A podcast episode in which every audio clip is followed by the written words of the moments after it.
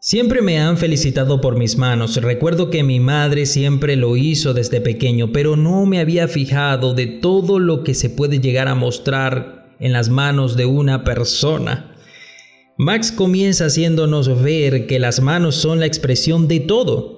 Si tan solo nos hicieran un documental de nuestras manos desde pequeño, empezando por nuestra biografía, empezarían tomando las primeras tomas de video, eh, mientras nuestras manos recién nacidas toman el dedo de nuestra madre o poco después, manos aferrándose a la mano de su padre Quizás mientras aprendemos a caminar o acariciando la cabeza del perro, no lo sé, Tomás mostrando sus manos mientras defiende a un juguete o abraza a su madre o empujando a su hermano o golpeando a alguien en la calle.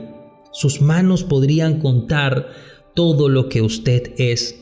El toque físico es fundamental para el ser humano y creo que el toque forma parte del lenguaje corporal y no solo eso, del lenguaje del amor. Hoy por hoy todos conocemos la palabra cuarentena y la idea es aislar al enfermo para que no contamine a otros.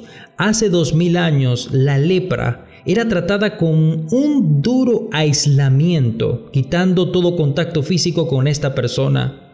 Alguien que era descubierto con lepra era aislado de la sociedad a tal punto de que lo perdía todo, su casa, su familia, sus terrenos hasta sus dedos por la propia lepra. Iba perdiendo su cuerpo en carne viva. Sus amigos. No podría abrazar más a su esposa, a sus hijos. Representaba dejar su casa, representaba dejar de ser una persona al que, al que se le podría amar y tocar. ¿Te lo imaginas?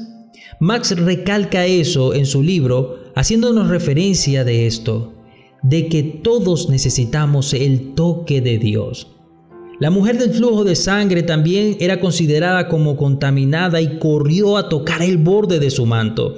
Y es que hay que tener ese nivel de desespero por su presencia. Hay áreas oscuras en nuestra vida, en nuestro ser. Hay áreas que aún están leprosas en nuestro corazón. La mujer del flujo de sangre fue atrevida, pero aún más el hombre lleno de lepra. Este hombre que posiblemente quedó en aislamiento después de presentarse ante los religiosos, el sumo sacerdote, ya que eran ellos quienes dictaminaban quienes estaban inmundos y necesitaban estar aislados. Tan solo me imagino a muchos que sospechando esta enfermedad no querían ir ante ellos, ante estos sacerdotes, porque lo iban a perder prácticamente todo en la cultura judía.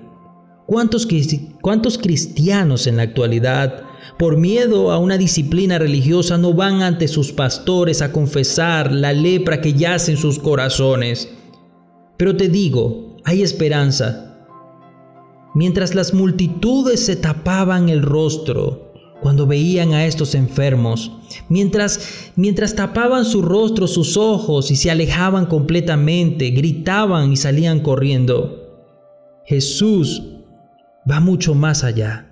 Jesús lo tocó, relata Mateo 8:3. Al bajar Jesús por la ladera del monte, grandes multitudes que, que, lo seguían, de repente un leproso se acercó y se arrodilló ante él. ¿Te imaginas ese leproso tuvo que esconderse para poder aparecer de repente ante Jesús con toda esa multitud? Y le dijo, Señor, si tú quieres puedes sanarme y dejarme limpio. Jesús le extendió la mano y lo tocó. Si quiero, le dijo, queda sano. Y al instante la lepra desapareció.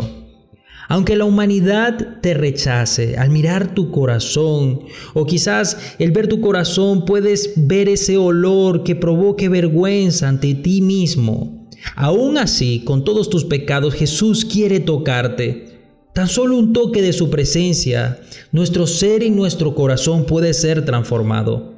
Esto me hace pensar un poco más allá, porque Jesús dijo que su iglesia es su cuerpo. Entonces, nosotros somos los pies, las manos de Jesús.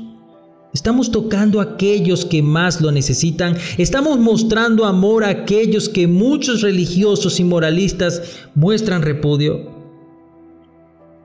Estamos acercándonos a abrazar a aquellos poco populares donde su corazón necesitan un toque de Dios. Te digo, necesitan a Dios, no a ti, no de tu consejo. Necesitan a Jesús a través de ti, no tu sabiduría humana. Creo que la gente tiene problemas con la iglesia, pero no con Jesús. Entonces seamos el templo de Jesús. Seamos tan compasivos como lo, lo fue Jesús. Reflexiona en las siguientes preguntas. ¿Recuerdas algunos momentos en que sentiste que las propias manos de Dios te ministraron? ¿Cómo hizo sentirte esto? ¿Piensa usted que puedes tener las manos de Jesús, las manos del cielo? ¿Sueles buscar oportunidades para atender a otros con esas manos? Número 3. Escribe, escribe por favor el nombre de alguien que Dios ponga en tu corazón, que necesita el toque de Dios a través de ti. Reflexiona en esto y tenemos tarea para aplicar. Esto fue el tercer capítulo, un corazón compasivo como el suyo. El toque de Dios puede transformar el corazón del ser humano.